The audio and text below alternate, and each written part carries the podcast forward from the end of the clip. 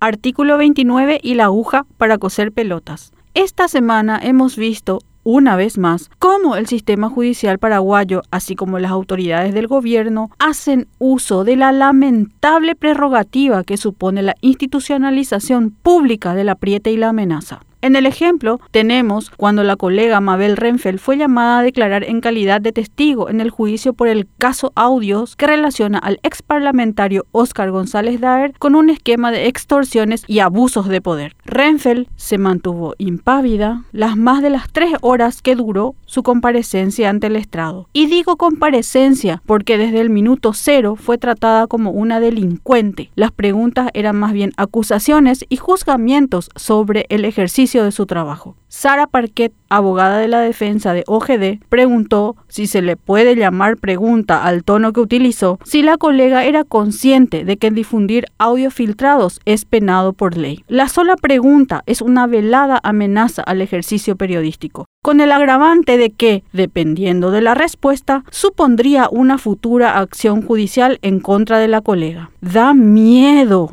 y vergüenza de que esta profesional del derecho no conozca lo que dice la Constitución Nacional en su artículo 29 de la libertad del ejercicio del periodismo, cuya parte reza que los periodistas de los medios masivos de comunicación social en cumplimiento de sus funciones, no serán obligados a actuar en contra de los dictados de su conciencia ni a revelar sus fuentes de información en un mundo en el que las filtraciones como Wikileaks y Panama Papers y otros han implicado el trabajo colaborativo transnacional de periodistas en busca de la verdad y por sobre todo de desenmascarar los esquemas de corrupción, resulta absurdo llevar al estrado a una colega utilizando nada menos que un poder del Estado para amedrentar y poner en duda investigaciones periodísticas convenientemente chequeadas. Para más gravedad, ni bien recuperábamos el aliento, el propio ministro del Interior, Euclides Acevedo, viene a dar el tiro de gracia a la libertad de expresión respondiendo a una crítica del colega Enrique Vargas Peña, quien lo increpó por la inacción policial ante el cierre de calles por parte de los campesinos. Tenés que cambiarse irme una ferretería a comprar un hilo 16 y una aguja para coser pelota, te voy a coser la boca. Yo te puedo competir en la categoría de enemigo y te podrás arrepentir por toda tu vida. Puede que yo no comparta la forma en que Vargas Peña se refirió a una autoridad del gobierno. Sin embargo, esta no es razón para que ésta se exprese de esa manera, pues se trata de un ministro de una institución que forma parte de la Mesa de Protección a Periodistas, que viene realizando denodados esfuerzos para erradicar la normalización de la violencia hacia los periodistas en el ejercicio de sus funciones. La violencia hacia las personas en general no es broma y mucho menos lo es hacia los periodistas, que son garantes de la libertad de expresión, principio fundamental